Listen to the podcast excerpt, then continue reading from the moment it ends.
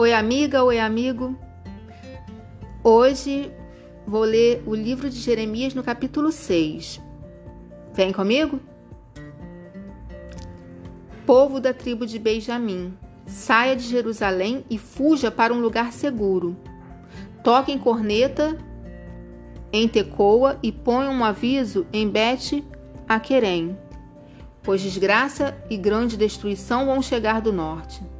Jerusalém, bela e encantadora cidade, o seu fim está perto. Os reis vão acampar aí com seus exércitos. Eles vão armar barracas ao seu redor, cada um no lugar que escolher.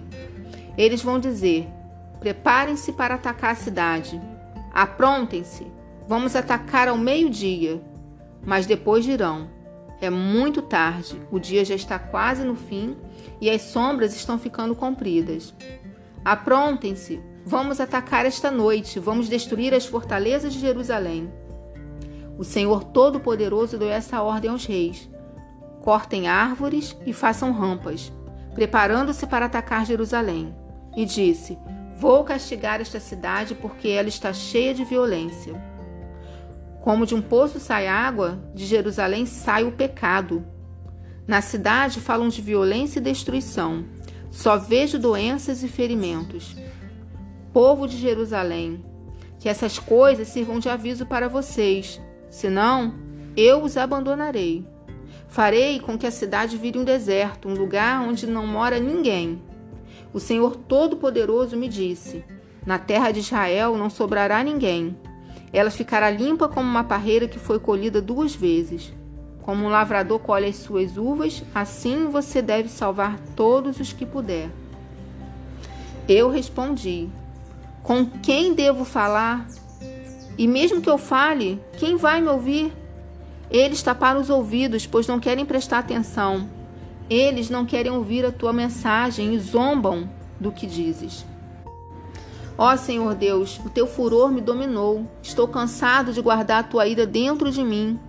Então Deus me disse: Faça cair a minha ira sobre as crianças nas ruas e sobre os moços nas suas reuniões. Maridos e esposas serão levados como prisioneiros, e também os velhinhos. As casas deles ficarão para outros, e também as suas terras e as suas esposas. Vou castigar o povo desta terra. Sou eu, o Senhor, quem está falando. Todos, ricos e pobres, procuram ganhar dinheiro desonestamente.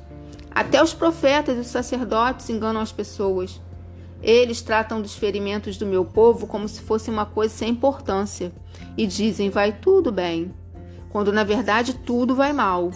Será que ficaram envergonhados por terem feito essas coisas que eu detesto? Não, não ficaram envergonhados de jeito nenhum.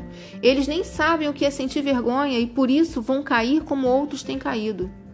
Quando eu os castigar, eles vão ficar arrasados. Eu, o Senhor, falei. O Senhor Deus disse ao seu povo: Fiquem nas encruzilhadas e vejam quais são as melhores estradas.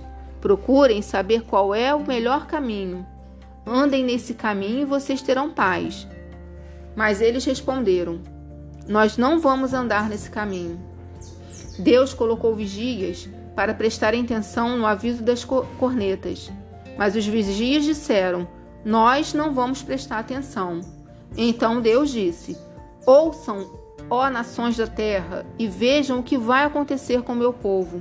Escutem, ó terra, vou trazer desgraça para esse povo, desgraça que eles merecem porque não obedeceram às minhas palavras e desprezaram os meus ensinos. Que me importa o incenso que me trazem de Sabá ou as plantas cheirosas que vêm de longe? Não aceitarei ofertas deles, nem ficarei contente com os seus sacrifícios. Assim eu, o Senhor, vou fazer com que esse povo tropece e caia Pais e filhos morrerão, e amigos e vizinhos também. O Senhor Deus diz: Um povo vem vindo de longe, de uma terra do norte. Uma forte nação está se preparando para a guerra. Estão armados com arcos e flechas e espadas. São cruéis, não têm piedade. Eles vêm montados em cavalos, trazendo o barulho do mar quando está bravo, e estão prontos para atacar a cidade de Jerusalém. Ouvimos a notícia. diz o povo de Jerusalém. E as nossas mãos ficaram moles. A aflição tomou conta de nós, como as dores de uma mulher do parto. Não vamos nos arriscar a ir ao campo e nem andar pelas estradas, pois o inimigo está armado e aterrou por toda parte. Deus diz a seu povo: como sinal de tristeza, vistam roupa feita de pano grosseiro e rolem nas cinzas. Chorem como se chora a morte de um filho único. Derramem lágrimas amargas, pois o destruidor atacará de repente. Jeremias põe o meu povo à prova, como se prova o metal. Examine bem e procure descobrir como estão agindo. Todos eles são mais do que rebeldes e andam espalhando calúnias. São todos perversos, duro como bronze ou ferro. E assim como nem mesmo um forno bem quente consegue derreter a prata a fim de separá-la das impurezas, também não adianta tentar purificar o meu povo, pois os maus não são separados dos bons. Os maus serão chamados de prata impura, porque eu, o Senhor, os rejeitei.